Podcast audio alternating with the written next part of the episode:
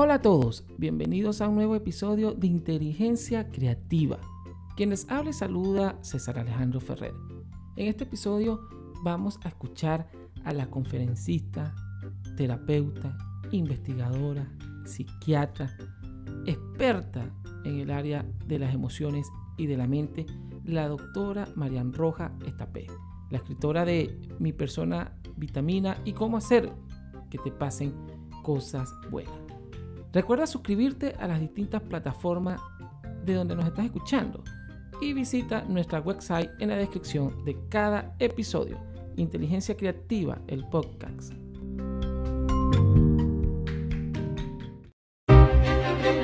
Hola, soy Marian Rojas Estapé, psiquiatra y autora de Cómo hacer que te pasen cosas buenas. Vengo haciéndote preguntas a compartir contigo ideas sobre cómo cuidar nuestra mente.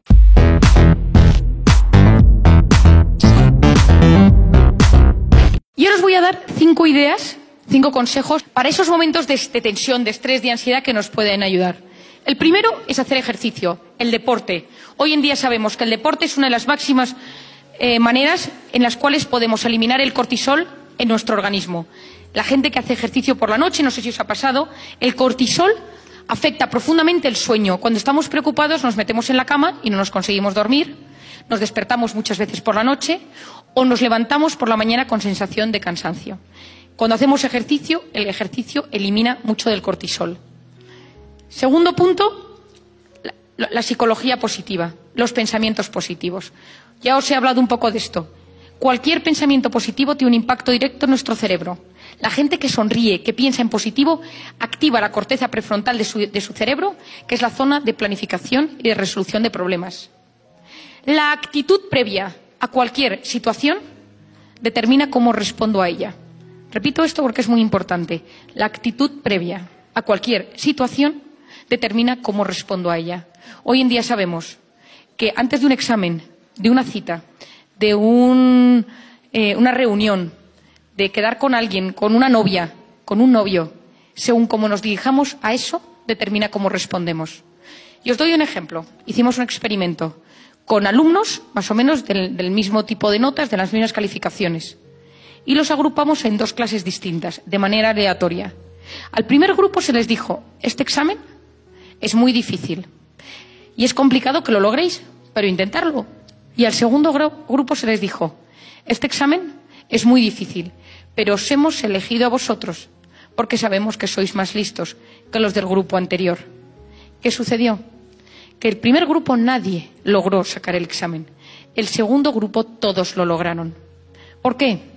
Porque la actitud previa a cualquier circunstancia activa la zona del cerebro que se encarga de la resolución de problemas, de la planificación, de encontrar la respuesta a, a, encrucijadas en un examen, en un problema, qué solución tengo que encontrar. Si mi actitud es optimista, entonces mi cerebro me enseña la solución. Si mi actitud es yo no puedo, es difícil, no lo voy a conseguir, no me voy a acordar, el flujo de sangre de la zona que resuelve los problemas disminuye.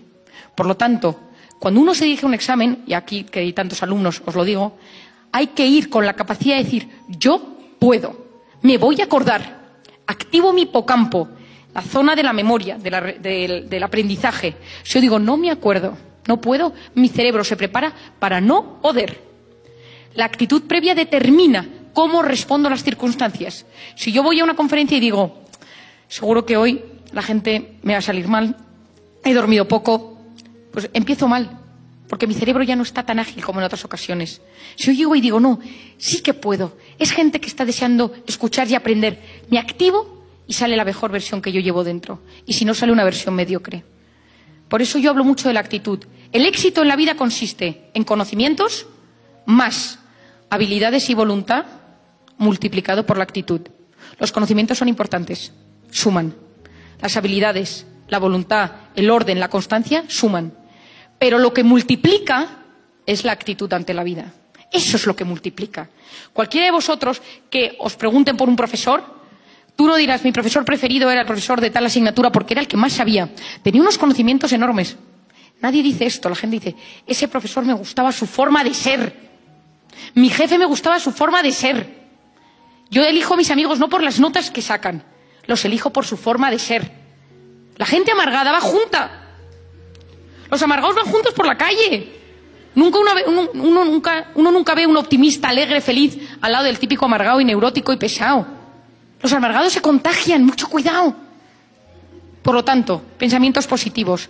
Y esto significa que todos tenemos en nuestra mente una voz, una voz que comenta, la voz comentarista del pensamiento que dice, cuidado. Y a las chicas nos dice, hoy no estás tan mona, has engordado. Tu amiga está más mona que tú. A los chicos, este es más deportista. Este eh, le hace más caso a las chicas que a ti. A los que trabajamos, hoy no estás en tu mejor momento. Esa voz que comenta nuestra vida es muy peligrosa. Y por lo tanto yo os digo hoy a vosotros que tu voz interior te ayude para apoyarte y no para anularte. Hay que conseguir autodominio de la voz interior. Cuidado con los pensamientos negativos que nos llevan a fracasar antes de haber empezado. Nos hacen autoboicot. No puedes, no lo consigues, no estás mona, no te va a hacer caso. Es mucho más guapa que tú la otra. No se va a fijar en ti. Cuidado con esa voz interior. Tercero, personas tóxicas y personas vitamina. Todos nosotros tenemos a alguien que solo con pensar en él o en ella tenemos un pico de cortisol. Y es esa persona tóxica que nos perjudica profundamente. Y puede ser el padre, puede ser una madre, puede ser el esposo, la esposa, el suegro, la suegra, un hermano, un compañero de clase, un profesor, un jefe, pero todos hemos tenido o tenemos una persona así. Hay que aprender a manejar a las personas tóxicas. ¿Y cuál es el problema de estas personas tóxicas? Yo siempre digo que con una persona tóxica lo mejor es alejarse, mantenerla cerca. Pero ¿qué pasa si no me puedo alejar? ¿Qué pasa si está en mi familia? ¿Qué pasa si está en mi clase? ¿Qué pasa si está en mi núcleo? Y no me puedo alejar. Uno, aprende a ser discreto con esas personas. A las personas tóxicas no les cuentes tus intimidades, porque las usarán en tu contra. Las personas tóxicas son vampiros emocionales. Chupan tu emoción y te enferman y te suben el cortisol. Por otra parte, pregúntate, ¿yo quiero que esta persona tenga tanto poder en mi vida?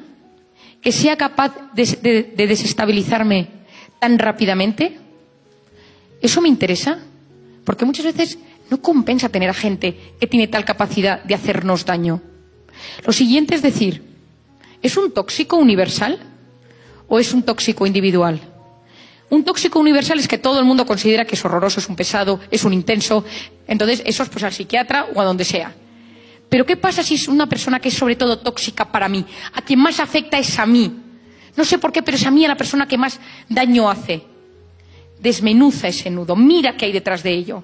¿Por qué me afecta? ¿Qué genera en mí? ¿Genera tristeza? ¿Genera inseguridad? ¿Me siento juzgado? ¿Siento que me ataca? ¿Siento que me envidia? Y entonces entra en sus circunstancias. Comprender es aliviar. Cuando uno comprende las circunstancias por las que están pasando las personas, uno se siente aliviado porque entiende qué hay detrás de ese comportamiento. Comprender es aliviar. Y rodeémonos de personas vitamina. Personas que solo con verles sube la serotonina, sube la oxitocina, sube la dopamina, las hormonas del placer, de la confianza, del bienestar. Solo con verlas, solo con estar con ellas un rato, esos efectos del cortisol se ven menguados. Cuarto punto que hoy en día está encima muy de moda y en auge, que es todo el tema de la meditación, del, mindfulness o incluso de la oración. Todos estos métodos hoy en día han demostrado ser potentes, eh, potentes terapias para bajar el cortisol. Meditar, hacer mindfulness, eh, rezar, rezar nuestra oración, siempre sin angustia, con una sensación de abandono y de aceptación. En la gente perfeccionista, cuando la gente perfeccionista reza y vive, vive siempre angustiada porque el perfeccionista, por definición, es el eterno insatisfecho. Nada nunca está a la altura de lo que uno quiere. Nos gustaría que las cosas fueran de otra manera. Entonces uno sufre constantemente cuando uno medita, cuando uno hace mindfulness, cuando uno reza, no tiene que abandonarse a que no todo sale como a mí me gusta que salga, a que yo no puedo controlar los efectos de todas las cosas. Y el quinto punto es el omega 3. Entonces me preguntaréis, ¿y esto del omega 3 a qué se debe? El omega 3 es como el aceite del pescado. Hoy en día está demostrado que el cortisol produce una inflamación de los tejidos. Tanto es así que ya está dicho y ya está científicamente eh, demostrado que el cáncer se origina en núcleos inflamados del organismo. Y el cortisol inflama y potencia esa inflamación. El omega 3 es un antiinflamatorio natural. Está en el pescado, pero no todos podemos comer pescado todos los días. Por lo tanto, las cápsulas de omega 3 que se venden en las farmacias, tomar una cápsula al día, ayuda a prevenir la somatización, los dolores de cabeza, los dolores musculares, los dolores gastrointestinales derivados de la ansiedad, a la gente que sea un poco hiperactiva, a gente que tenda a ponerse triste, a estar deprimida o a la gente angustiada. Muchas gracias.